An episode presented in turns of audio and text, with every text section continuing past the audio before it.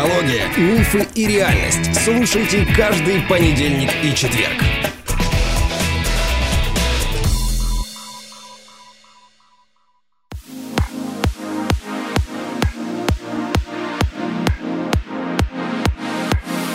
Ну, вот мы и встретились. Продолжаем сезон про осознанность. Экватор пройден. Шестой выпуск уже опубликован. Илья, привет. Добрый день. Это, конечно, фантастическая история. Айтишник, который, так сказать, полез в эти философские дебри, не поленился законспектировать переработать и даже издать. Мало того, втянулся в авантюру еще и с подкастом. Но, ты знаешь, мне кажется, сезон получается довольно содержательным. Во всяком случае, так говорят любопытные, которые эту тему сами для себя разбирают. И э, у меня в чате в Телеграме а, есть люди, которые, знаешь, ну, практически не комментируют выпуски, но ставят огонь, лайк, там, молния. И э, единственное, что они делают, это а, в ответ на какие-то мои сомнения сообщают, нет-нет, ждем каждый выпуск. Я уверена, что кто-то из них, еще не купив твою книгу или там побаиваясь ее купить, конспектирует выпуски. Многие наши слушатели делают конспекты по выпускам. И это какую-то пользу людям несет, потому что далеко не все могут купить э, книгу. Больше ста стран мира слушают э, наш с тобой подкаст. И люди, которые находятся где-нибудь там в Новой Зеландии или на Ближнем Востоке, э, в Южной Африке нас слушают, нас слушают э, в Южной Америке. То есть ну, нас везде слушают, понимаешь? И туда твоя книга как бы пока не может быть отправлена или доставлена. Поэтому подумай над электронным форматом, чтобы люди могли хотя бы скачать. И они, в общем-то, делают э, конспекты. Я знаю это по тем письмам, которые к нам приходили и приходят. Э, люди делают э, конспекты моих выпусков из других сезонов по другим темам. И дай бог, чтобы они конспектировали и сезон по осознанности.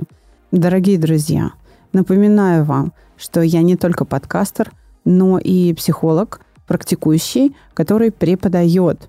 Пожалуйста, не стесняйтесь, не только пишите письма ко мне на подкаст-канал, но также приходите учиться саногенному мышлению.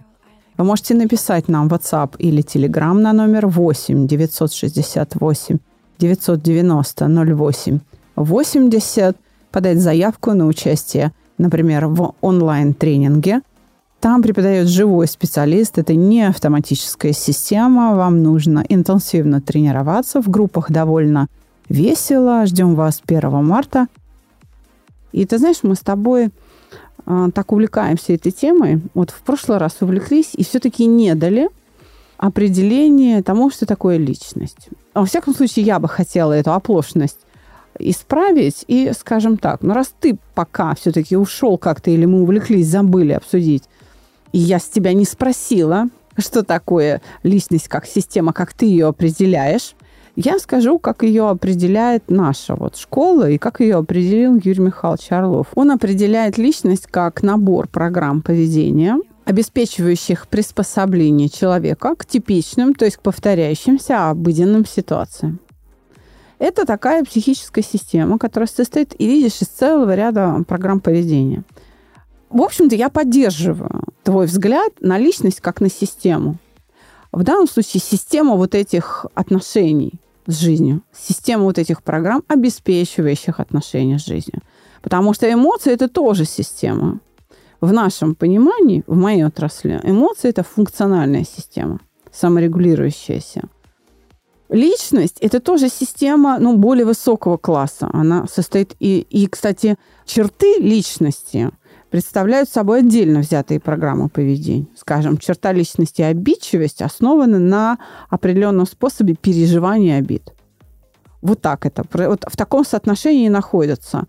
А вообще само понятие систем очень удобно. Я встретила одно такое удобное очень описание, как а, применяется теория систем. Например, мировой океан можно рассмотреть как систему течений – или как транспортную систему, или экосистему, или часть системы, обеспечивающей круговорот воды в природе. То есть понятие системы достаточно удобно. Оно не объяснит все явление, но оно объяснит его как бы ядро и там большую часть. Поэтому использование понятия системы очень удобно. И да, действительно, личность – это система. Я сказала, как мы это видим, а ты какое определение можешь дать? Все-таки давай это сделаем. Я как раз весь разговор пытался не давать конкретного определения, а, а больше описывать как раз отдельные подсистемы, которые составляют это. Потому что личность я рассматриваю как систему или даже систему систем. То mm-hmm. есть это еще более сложная, более высокий класс системности. Давай на таком примере попробую описать. В научной фантастике мы встречаем частенько такое э, видение человека, как можно вот взять мозг, его там каким-то образом там оцифровать или там угу пересадить в робота, и этот мозг, он вот там со- сохраняет черты личности, сохраняет там память, еще что-то, да, там робокоп угу. всякие и так далее. Это абсолютная глупость и непонимание вопроса, потому что мозг — это лишь только один из фрагментов, да, важный, но, тем не менее, недостаточный. То есть надо рассматривать даже не просто тело человека, надо рассматривать среду, в которой это тело существует. Нужно рассматривать всю историю, в котором это тело развивалось, росло, приобретало опыт, приобретало какие-то черты, тренировалось на что-то. Тренировалось в таких-то ситуациях такие-то эмоции испытывать, в таких-то ситуациях такие-то эмоции испытывать. Этому радоваться, этому печалиться. То есть, когда а я... что-то вообще не замечать. Да, да. Когда я говорю о том, что личность — это система, я говорю о том, что как таковая жизнь является системой. А личность — это часть жизни. Я говорю о том, что стремление к чему-то — это есть какая-то система смыслов и отыгрыша этих смыслов. Или система отношений. Я говорю о том, что эволюция — это система, это процесс, который представляет собой вза- взаимосвязь элементов и преград их развитию, да, через которые какие-то элементы проходят, какие-то не проходят. Если говорить о конкретном теле и взаимодействии людей, да, то здесь эмоции, да, отдельная система, биохимия, на, на которой там все эти эмоции построены, наши игры социальные, наше вообще восприятие, самовосприятие, наша регуляция и саморегуляция внутри человека, как он проживает эти эмоции, как он проживает свои состояния и то, что мы даже порой умничая называем какими-то сложными словами, вот у человека вот такое-то состояние. Это ведь за этим словом что скрывается? Это взаимодействие сразу нескольких систем. Какие-нибудь угу. симпатическая, парасимпатическая вступили там в противоборство, из них вот такая-то комбинация получилась, и вот мы вот эту комбинацию называем всего лишь одним словом. Угу. То есть, если еще глубже идти, то все воспитание и вот как раз вот эта вот наработка опыта тех самых знаний. Знание — это что такое? Это не то, что я какое-то слово знаю. Что такое знать слово? Оно где-то там в мозге записано, что ли? Нет, не записано. Это есть нейроны, которые на, натренированы на определенную реакцию. Если я в окружающем мире слышу такой-то звук, распознаю его, выделяю его из остальных звуков, то этот звук для меня имеет определенный смысл этот смысл, что такое? Я со соотношу его со всей своей жизнью и со всем тем, что я в потенциале по итогам жизни могу достичь. Вот в таких масштабах надо смотреть на один какой-то элемент, на то, что я услышал какой-то звук. Как вот эта реакция строится? Она строится, исходя из того, что вот в этой системе каждый элемент влияет на каждый другой элемент. Вот. Здесь мы абсолютно тождественны в подходах. И э, теория саногенного мышления как раз она и говорит о том, что э, мысль, например, это реакция на событие. То есть мысль не отдельная сущность, которая где-то существует, и я ее улавливаю или не улавливаю. Я свои мысли произвожу. Потому что если бы это было не так, не было бы у людей разных мыслей в ответ на одно и то же событие. Вот. Потому что если бы само событие определяло мысль, которой оно оценивается, то вот все 8 миллиардов человек одинаково бы думали. А это не так. А мысль, да, она рождается в ответ. И действительно, смотри, мне кажется, я улавливаю твою логику. Сейчас мы перейдем чуть дальше к еще более э, сложным категориям в соответствии с твоей идеей движения в сторону усложнения.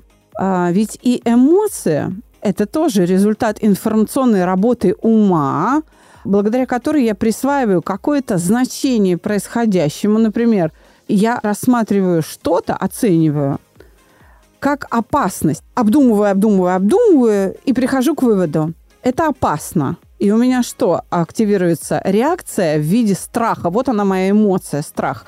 То есть эмоция как функциональная система, которая обеспечивает поведение в ситуации опасности, например, бей или беги, да, всем известные уже, как uh-huh. говорится, это производная от той информационной работы ума, которую я произвожу. Но и эта информационная работа ума тоже реакция.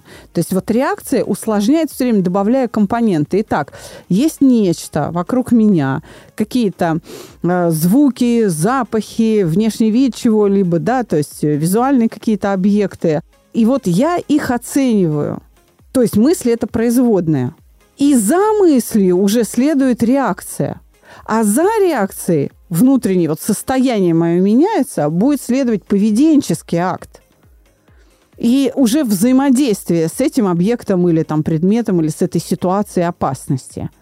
Уже какие-то все более, более, более сложные явления. Таким образом, нельзя бороться с мыслями напрямую. И ты это хотел сказать? Потому что мысль не является сущностью. Мы не можем ее, знаешь, как скальпелем хирурга вырезать. Все, ты больше об этом не думаешь. Раз, значит, ложкой выковырил и выкинул. Но это, это не так происходит. А в этом смысле философия, то есть набор идей или способ мышления, при помощи которого я эти мысли порождаю, она может или повышать мое счастье, повышать мою живучесть, или понижать ее – например, препятствовать моему счастью. И по вот этому критерию мы будем тогда определять, мудрый ты человек или нет. Потому что мудрость э, неизбежно приводит человека к счастью. Вот так скажем. Если моя философия не делает меня счастливым, я дурак. У нас даже в народных сказках говорят, Иван дурак, потому что все время усложняет себе жизнь, и все время с ним какая-то фигня. Вечно он расстраивается. Ну, я сейчас, наверное, обостряю нарочно, это моя такая манера, знаешь. Но тем не менее, вот я думаю, что вектор как бы логический твоих рассуждений, я думаю, что я уловила. То есть, понимаешь, иными словами, личность и ее структура – она будет определять, я с этой личностью способен быть счастливым или нет. Эта личность обеспечивает мудрость или не обеспечивает? Смотри, если я человек, вот перечисляю черты личности, трусливый, обидчивый, завистливый, лживый, э, мстительный, я могу быть счастливым? Ну, вряд ли. Ну, это как бы вот представь себе светлый образ, да, такого человека. Если я человек терпеливый, да, решительный, добрый, ответственный, я могу быть счастливым. Мне это, это счастье гораздо легче достичь. Хотя, смотри, мне сложнее так жить. То есть решительным, добрым быть сложно, когда больно, например. Когда тебя там обижают, предают, еще там какие-то сложности. Ну, но по-другому никак. Это правила игры ну, раз ты как бы об эволюционном процессе говоришь, что вот, э, да, он побуждает нас к этому способу существования.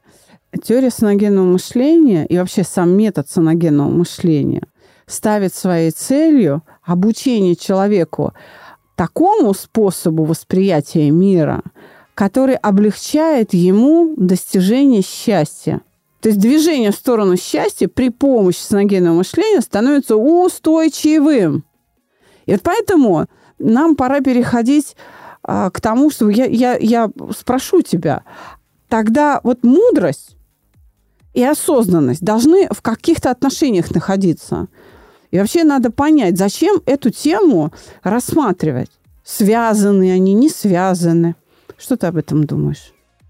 Раз говорим о мудрости, значит, в этот раз будем говорить не в плоскости фактов, а скорее о смыслах, о смыслах этих фактов.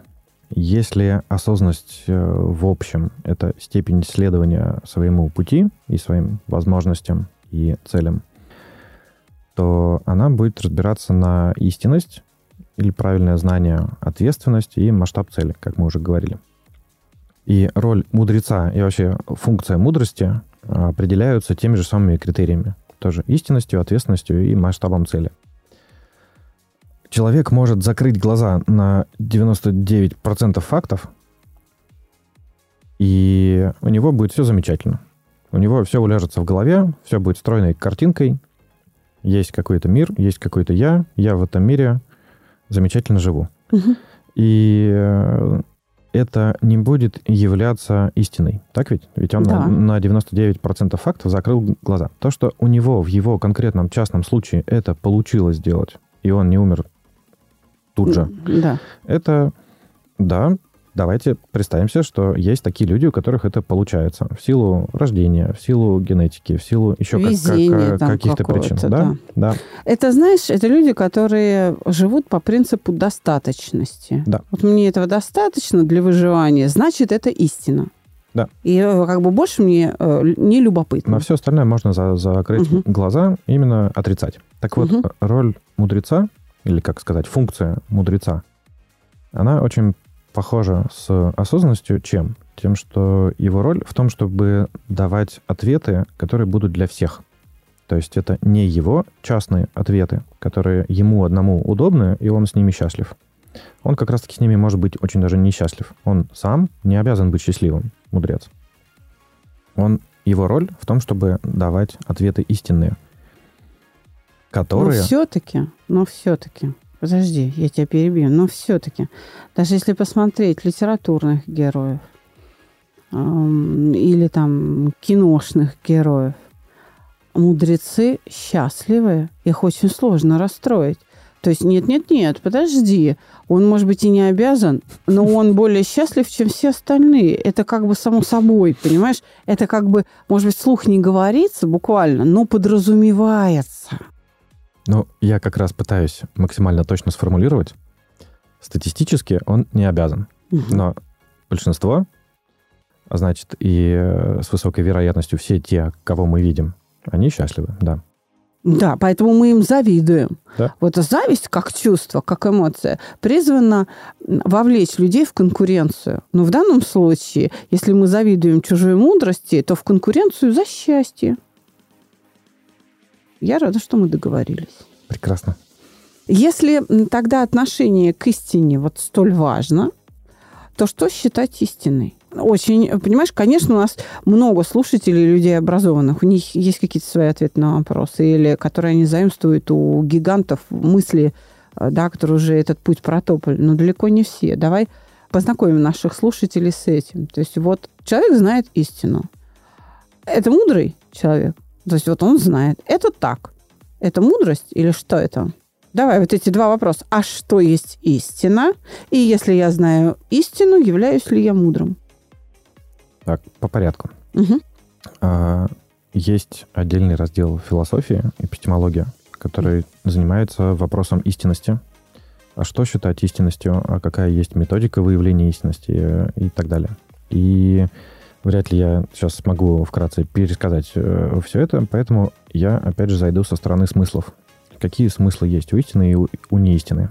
Не истина — это какое-то частное мнение. Оно по определению кому-то подойдет, а кому-то не подойдет. Мгм. Истина же, ее вот как раз свойство будет в том, что она под- подходит всем. То есть каждый, кто примерится с этим, он смоделирует с большей точностью. У нее есть э, всеобщность такая Да. Э, и универсальность как свойство. Универсальность, верно. Мгм. И это, как ни странно, достигается не за счет того, что есть какое-то, допустим, краткое определение, которое э, каким-то чудесным образом универсально. Нет, Мгм. вот как раз-таки краткость убивает истину. То есть максимально, максимальная истина как раз-таки будет в виде какого-то утверждения с миллиардом «если». А если Мгм. вот так, то вот так. А если вот так, то вот такой частный случай. А если вот так, то вот так. Но это, по этому принципу действуют лайфхаки. Да. И, и любовь к лайфхакам сейчас такова, что это прям популярнейший инструмент, и все говорят, дайте вот, э, значит, эту волшебную таблетку или вот этот волшебный пендель. Все так привыкли к этим лайфхакам, что кажется, да ну, что ты мне со своими принципами? Ты мне скажи, короче, там направо или налево, знаешь? Ну, вот э, как- Да. как раз короче. А получается, что в действительности вот этот рецептурный подход, он как раз на пути к счастью и не годен. Он не годен, потому что истина, то есть универсальная действительно штука, не может быть проста по определению, угу. да, потому что она же должна охватывать все возможные варианты. Просто может быть только ответ какой-то в моменте. То есть он угу. конкретному человеку, конкретному моменту времени, конкретному окружению, это какой-то частный случай. Вот. Тогда это приложение или применение истинности для вот этого эпизода, для вот этой задачи. Да. И ценность кратких определений я не оспариваю. Она действительно есть. Она заключается в том, чтобы в максимально краткое определение вместить как можно большее число возможных применений. Ну, что говорить, краткость сестра нашего брата. Да. Вот. Дальше. Простые определения очень удобны в использовании, потому что они облегчают понимание. И если я могу что-то упростить, то я могу это понять. И чем больше я понимаю, тем как раз выше уровень осознанности. То есть мне нужно научиться упрощать сложное. И вот через этот путь я могу куда-то двигаться. Конечно, это, по сути, функциональное назначение вот этих простых понятий. Ну вот, кстати, такое интересное упражнение. Если попробовать впитать концентрированную мудрость в виде сборников афоризмов и э, прочесть несколько десятков страниц, даже пускай афоризмов, то легко поймать себя на том, что начинаешь сам мыслить, четко формулируя мысли, э, четко складывая слова в такие точенные, емкие фразы, которые можно там сюда применять, сюда применять. То есть сам вот мыслительный аппарат настраивается. Да, идет научение, все как да. в соответствии с физиологией. Осваиваешь этот стиль мышления, лапидарность вот эту. А, так. Дальше. Отличие истины от неистины будет в том, что истина — это какие-то конкретные ответы на вопросы. Угу. То есть, опять же, к вопросу точности. А неистина — это догадки, допущения или отрицание каких-то фактов. Не обобщение противоречащих друг другу понятий, а отрицание какого-то одного из противоречий. То есть предпочтение другого за счет отрицания второго. Угу. То есть истина была бы как раз тут обобщением их, каким-то общим законом, который бы оба случая объединял в каком-то одном определении. Угу. В конечном счете, получается, не истина, она имеет функциональное значение какое? Не противоречие роли. То есть, если человек выбрал какую-то роль в жизни, то, соблюдая истину, он тем самым дает себе разрешение ее играть. А у истины функциональное назначение — это ответ. Это разрешение какого-то конфликта. Это какой-то конкретный результат. Я могу это переложить прям на кибернетику. Смотри, тогда тебе, кстати, сейчас как инженеру, который кибернетику изучал, будет очень удобно. Я думаю, ты меня поддержишь. Смотри, тогда истина имеет очень важное свойство. Она дает ясность ясность. Она вносит ясность. Вот если ясность внесена, это истина. Такая, ну, абсолютная или очень большая ясность, да? А если ясность не дает, значит, не истина. Ну, я сейчас, как обычно, нарочно обостряю, но, да, пытаюсь быть той самой краткой. Теперь смотри, что получается. Снятая неопределенность – это один бит, это э, э, единица информации. Вот и все. Если ты не снял неопределенность, не внес ясность, никакой информации нет. И это не истина. Мы можем, видишь, использовать положение кибернетики для нашего с тобой диалога. Я думаю, что слушателям это будет полезно. Ну вот, э, возвращаясь э, к теме прошлого выпуска, к тому, как э, устроено мышление, можно сказать, что мышление как раз, поскольку оно колеблется между тем, что я могу предсказывать, но это не точно, каждый такт времени перед мышлением, как системой, стоит задача максимально уточнить то, что я делаю в этот момент. Чтобы угу. я делал с максимальной вероятностью максимально нужное действие. Угу. Как раз вот это вот устранение неопределенности. Без э, овладения такой высшей функцией, как внимание, это невозможно. Ты должен именно быть сосредоточен на том, что ты делаешь, и как ты делаешь, и для чего ты это делаешь, и контролировать весь этот процесс. Осознавать таким образом Внимание к вниманию. Да, в том числе. Тогда получается, что если я знаю истину, это не значит, что я мудр, потому что этой истиной надо как-то распорядиться. Ты знаешь, получается так, что истине противостоит, как ни странно, не ложь, а знаешь что? Правда. Правда не вносит никакой ясности. Она просто заключается в том, что дается наименование фактам, но она не объясняет их. А вот истина имеет вот это свойство объяснения. Вот так получается. То есть правда не вносит ясность. Или, или вернее так, не всегда правда является истинной. Хотя, может быть, я говорю, может быть, она все-таки противостоит ей. Ты знаешь, оставим это нашим слушателям. Может, они с нами поделятся в комментах, помогут нам вообще над этим подумать. Чего мы с тобой вдвоем? У нас, понимаешь, 150 тысяч фолловеров. Ну, пусть они тоже свою голову приложат, помогут нам как-то. Типа, ребята, мы с этим разобрались, вот мы сейчас вам тут подкинем, ну-ка, мы поможем вам разобраться. Ну, мы же не можем там за, за них, за всех думать. Государство Бутан ввело, значит, Министерство счастья. Почему? Потому что король вышел там к народу и сказал, короче, э, народ мой, у вас не всегда будут мудрые правители. Поэтому, знаете что, давайте разбирайтесь с вашим счастьем сами. Чего я тут один за вас, за всех? Давайте напрягитесь и как-то измеряйте его уже, потому что... А если будет дурной правитель? Вы что, будете несчастные? Нет уж, значит. Поэтому предлагаю обратиться к народу. Давайте подключайтесь и вообще помогайте, что мы вдвоем там. Идем дальше? К вопросу о если человек знает истину, назовем ли мы его мудрым, мы как раз поступим мудро и посмотрим на, на вопрос шире. А, в том плане, что знание знанию рознь, и как раз э, я, наверное, прокомментирую вот эту вот разницу между истиной, правдой и их каким-то вот таким конфликтом. Угу. Знание знанию рознь, и это важно понимать, что знание может быть на разных уровнях. Можно знать факты, можно эти факты каким-то образом обобщать, систематизировать, классифицировать. Можно из этого обобщения и классификации делать какие-то выводы, и вот тут уже как раз начинается что-то полезное для моделирования и предсказания. Угу. Потом еще на основе этих выводов можно строить разные модели применения. Можно сюда применить эту информацию, можно сюда применить. А можно плюс к этому еще и до того дойти. То, что называется неосознанная компетенция. Когда моделирование и предсказания происходят интуитивно. То есть они даже уже неосознанно идут, а система мышления настолько насыщена информацией, что она даже уже не доводит до сознания выводы, которые с максимальной точностью уже просчитаны. Угу. Это можно назвать интуицией. То, что точно сюда надо посмотреть, точно вот это надо сделать, а вот там вот может с высокой вероятностью вот это-то случиться.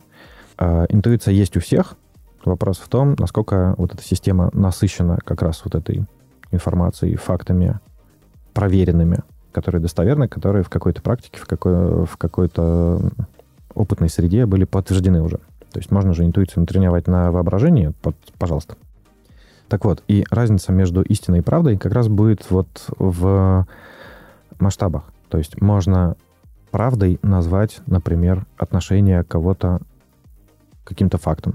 Можно. Uh-huh. Ну, в общем, у правды есть всегда какая-то точка зрения. Для кого это правда? А у истины точки зрения нет. Я бы сказал, вот в этом принципиальная разница. Ну, истина, получается, существует при любой точке зрения. То есть да. с какой бы точки зрения ты ее не брал, ты все равно видишь одну и ту же истину. Вот так. Да. Круто. А мне нравится. Это удобно. Это удобно. Так все же, вот человек знает истину все-таки он мудрый или нет? То есть мы, он так будет именоваться или не будет? Или все-таки, понимаешь, потому что ты сейчас говорил о том, как оперировать этими знаниями. Все-таки мудрость – это, получается, правильное, что ли, ну так, не знаю, в кавычках или без, да, но правильное употребление знания. Вот тогда это будет мудрым. То есть смотри, если это правильное употребление знаний, то оно повышает мое счастье, и тогда это мудрость. Вот так. Ты сейчас к этому подводишь? Поясни мне. Я подвожу к тому, что мудрость — это не один просто ярлык, который можно повесить на, на человека. И все, вот мы его назвали мудрым, он мудрый. Это очевидно, если мы возьмем двух мудрецов и сравним их.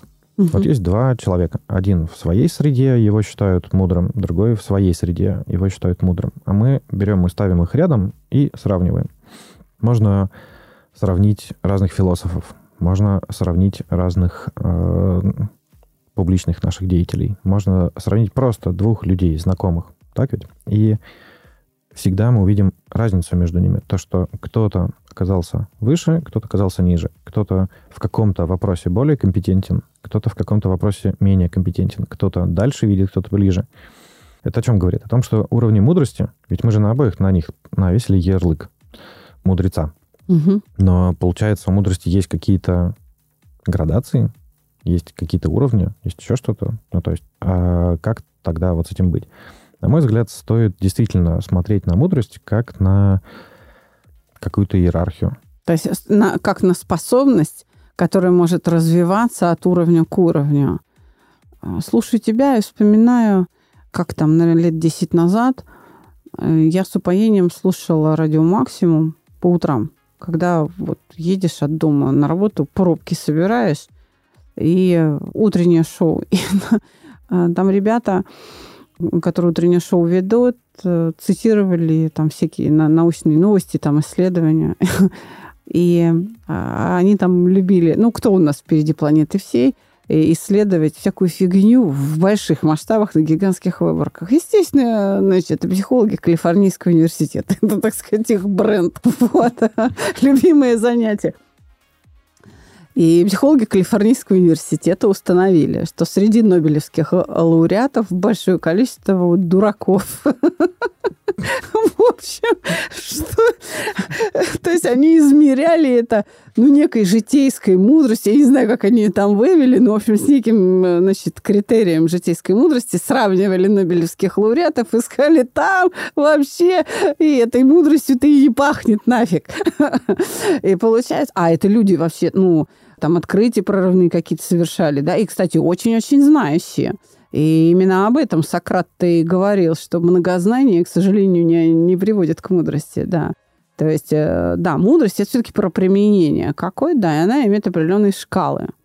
Классный пример, потому что как раз это очень показательно, что мозг специализируется человек специализируется, да, не, не буду говорить мозг, человек специализируется на, на решении определенных задач. Да, как мы интеллект определяем?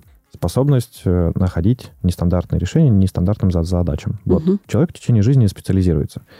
Если я специализируюсь на том, чтобы лавировать э, в социальной среде, ну, я могу при этом не уметь водить машину или не разбираться в том, как э, сажать свеклу. Угу. весной, осенью я могу вообще не иметь никакого понятия об этом. Но при этом я буду просто очень крутым специалистом в том, как строить отношения. Вот если у нас есть нобелевские лауреаты, которые э, прекрасно разбираются там, в химии или ну, в, физика, математика. В физике, да. да. Это прекрасно может э, одновременно существовать с неумением пользоваться стиральной машинкой или дальтонизмом, к примеру. Угу. Ну, то есть это не говорит о том, что человек, если он достиг чего-то в какой-то одной области, что он во всех областях будет одинаково вот таким. Поэтому вот эту градацию мудрости я бы выстроил с точки зрения, э, во-первых, разного применения в разных угу. областях. Можно иметь житейскую мудрость. То есть это какие-то бытовые вопросы.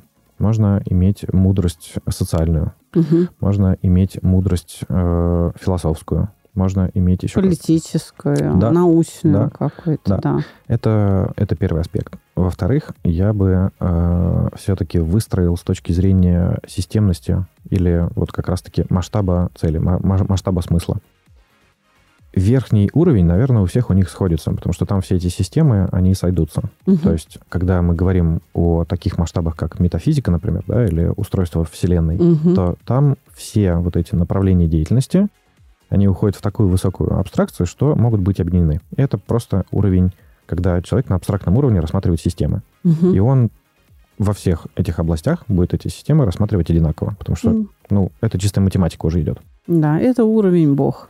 Это... э, Это именно этот уровень, который все про все понимает. Я- Такой абсолют.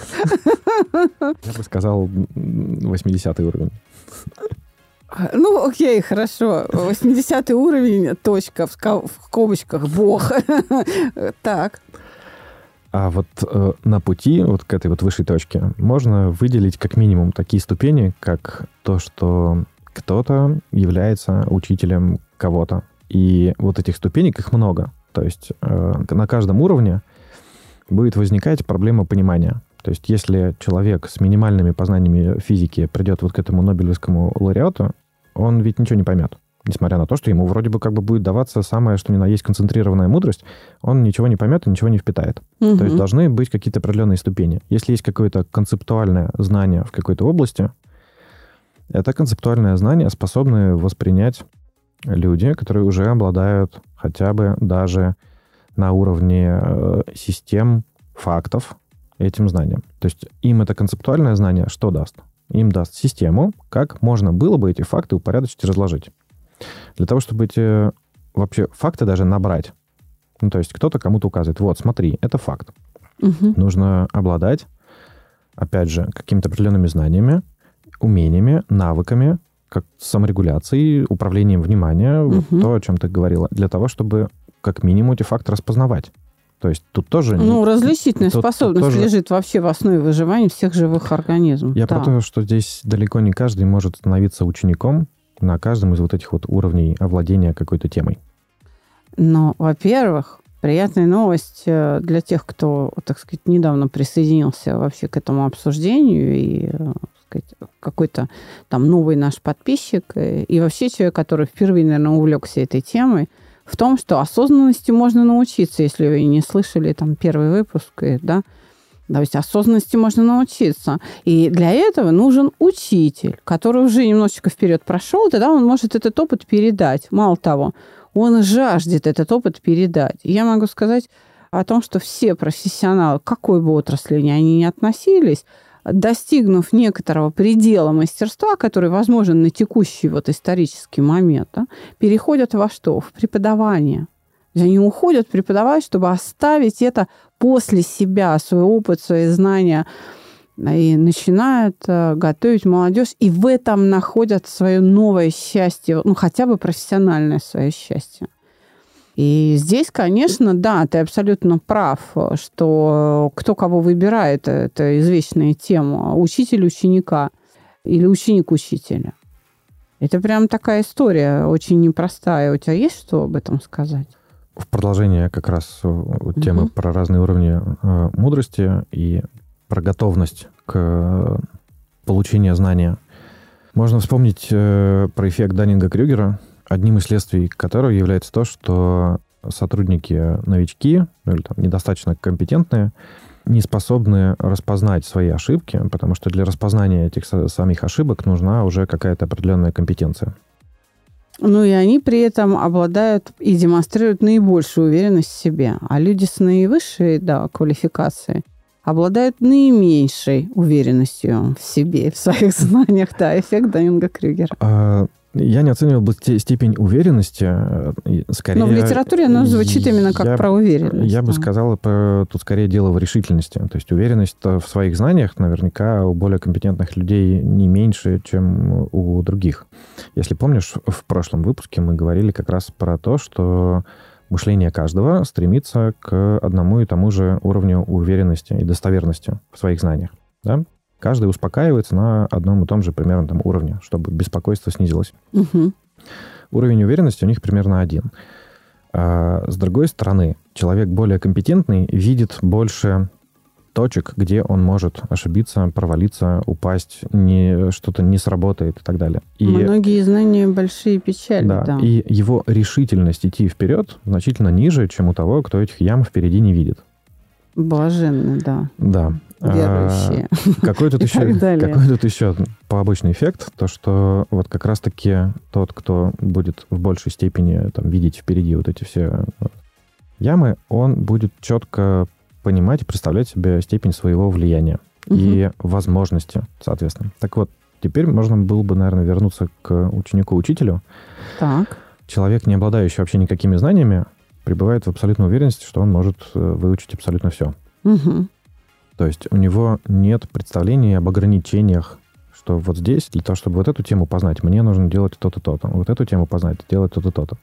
Когда мы говорили про научение осознанности, мы говорили про то, что нужно обладать широчайшим диапазоном знаний, причем глубоко. И это труд. Я отдельно делал специально ассоциацию с трудом, что надо вложиться в знания, в знания как минимум себя, своего применения в мире. А это значит, надо знать и себя, и мир. Да, но опять же для новых наших слушателей, которые уже кому-то сходили на ретрит по осознанности, это все будет выглядеть не так. Вот те, так сказать, колокольчики, поющие чаши, позы лотоса. И, в общем-то, буквально совсем не вот тут еще чуть-чуть, и ты прямо достигнешь этой самой, той самой осознанности. И, даются рецепты. И для них сейчас это, знаешь, ну, больно вообще слушать, что ты говоришь. Поэтому я им предлагаю начать с первого выпуска сезона. Откатитесь там, посмотрите в ленте внизу номер один, выпуск про осознанность. И вам уже не так будет больно переслушивать этот седьмой, потому что вы поймете, что, фу, да, наверное, это так сложно, но, в общем-то, возможно.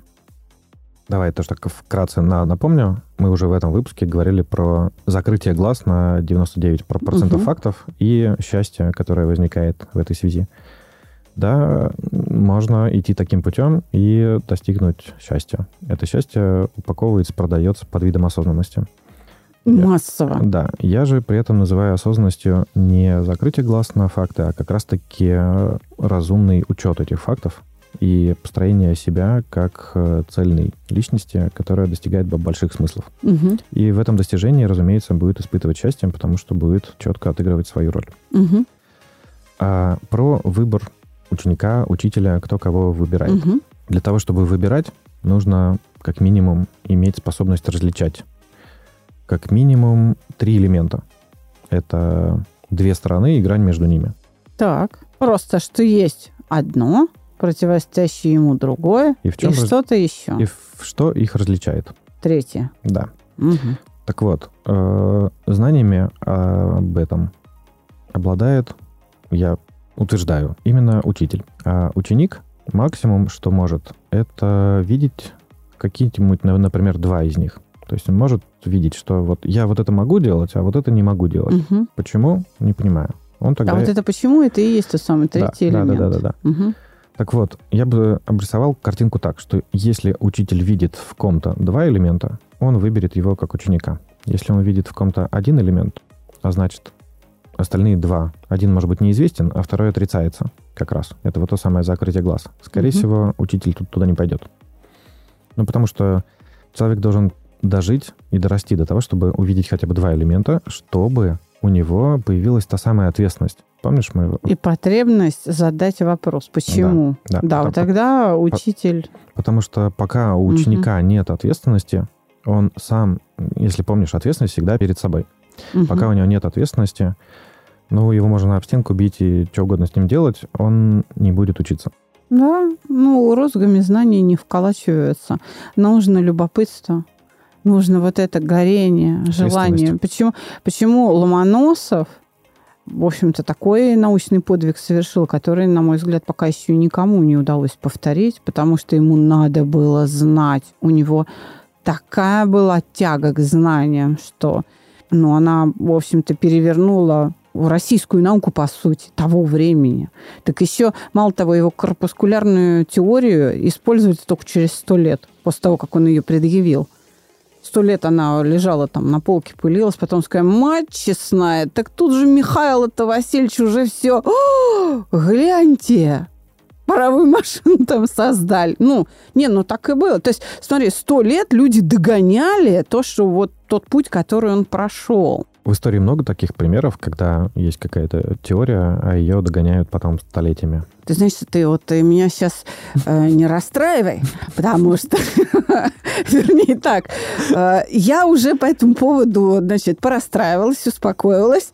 Ну вот э, прям мне хочется верить, что, по крайней мере, то, что делаем мы, проект «Чувство покоя», или мы с тобой здесь на сезоне об осознанности – люди сумеют в какой-то части взять, пока мы еще живы, слава богу. Пока мы еще в состоянии сами это отдать, они потом по книжкам, слюнявя палец, они будут разбираться и думать, а что она имела в виду? А про что тут Илья писал вообще? Когда у них а, при жизни а, нашей есть возможность прийти вот так вот, понимаешь, сесть напротив и задать вопрос услышать ответ, а не гадать там, как правильно ты говоришь, не теории строить, а услышать ответ. Как я об этом думаю? Ты знаешь, тогда ведь нужно вспомнить или определиться с тем, что такое знание. Если учитель передает знания ученику, а если мы говорим о знаниях про осознанность, которые способствуют этой осознанности, то тогда тем более надо понять, что такое знание. Это факт, это какой-то процесс, это итог какой-то деятельности, э, вообще а, что за этим стоит. То есть что ты вкладываешь в определение понятия знания. Это что для тебя? Как ты это вот выявил для себя? Вывел? Как? Чтобы рассказать, что такое знание, нужно вот как раз-таки показать его противоположность и показать грань между ними. Угу. То есть все три элемента. Для этого я сейчас э, попробую выстроить логическую цепочку и как раз в ней покажу, где одно, где другое, где третье. И покажу место знания вот в этой как раз схеме. Давай. Я вижу причину личных несчастий людей, так и низкого уровня развития человечества в целом в неведении или не невежестве. Как вот ты верно отметила, угу. это в буддизме также отмечалось. Система знаний нужна как раз для устранения невежества. Угу. Как раз до такого уровня, чтобы каждый человек задумался о своей роли. Сейчас попробую подробнее писать. То есть неведение, незнание чего-то ведет к тому, что человек не делает то, что он может делать, и что его сделало бы максимально счастливым. Угу. Вот это вот невежество, оно, получается, ведет к личным его несчастьям, плюс к тому, оно ведет к низкому уровню развития человечества, потому что человек выполняет не то, он выполняет какие-то глупости, он делает что-то против того, а может, он чужую роль даже выполняет. А если таких людей много, то мы все во мраке. Да. Угу. Так вот, если мы это невидение устраняем за счет определенной системы знания, угу. знания, причем вот мы тут должны обязательно сделать ссылку на истинность, да, о которой мы говорили. То есть за счет в, в, снятия... Не мнений, угу. не частных случаев, угу. а именно истинного. Вот эта система угу. знаний, она дает достижение определенного уровня ведения для того, чтобы человек задумался, вот как раз увидел вот эту разницу. Это мое, это не мое, граница вот здесь. Он видит свое влияние. Я могу. Если я сделаю X, то будет будущее X. Если я сделаю Y, будет будущее Y. Какое будущее мне больше нравится, X или Y? Мне нравится uh-huh. больше X. Значит, я должен, я обязан, я чувствую ответственность сделать действие именно X. Uh-huh. Потому что именно это будущее мне нужно. То есть он выбирает не между действиями, он выбирает между будущими. Uh-huh. Если он видит вот эту разницу между будущими и видит зависимость этих будущих от себя, вот он момент ответственности. Uh-huh. Соответственно, именно выбор между вот этими иксами с прицелом на будущее, есть разумное решение и разумное влияние на будущее. А потом дальше, когда это будущее происходит, человек видит этот путь туда, он чувствует счастье. Все, вот, вот это я завершил цикл. От устранения невежества он может прийти как, как раз счастью. Получить знания можно по-разному. Можно найти учителя, можно там книги читать, можно общаться, можно подкасты слушать. По-разному. Вопрос системности и полноты истинности. Самое главное, самое главное а, для получения знаний, это вообще говорят думать, потому что голова нам дана не только шапку носить, как еще говорят дети, а еще я ей ем. Вот. Она нам не для этого, хотя и эту функцию тоже выполняет.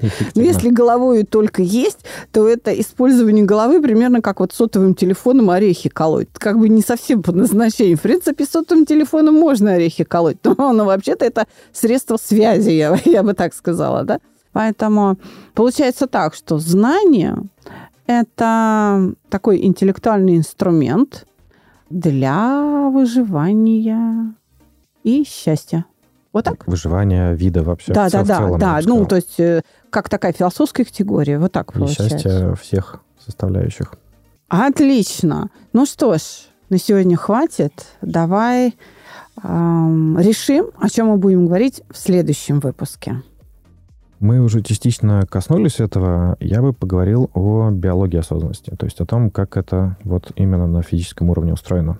Ой, как мне это нравится. Давай. Ну что ж, на сегодня мы прощаемся с вами, дорогие друзья. Всего вам доброго. До свидания. Счастливо.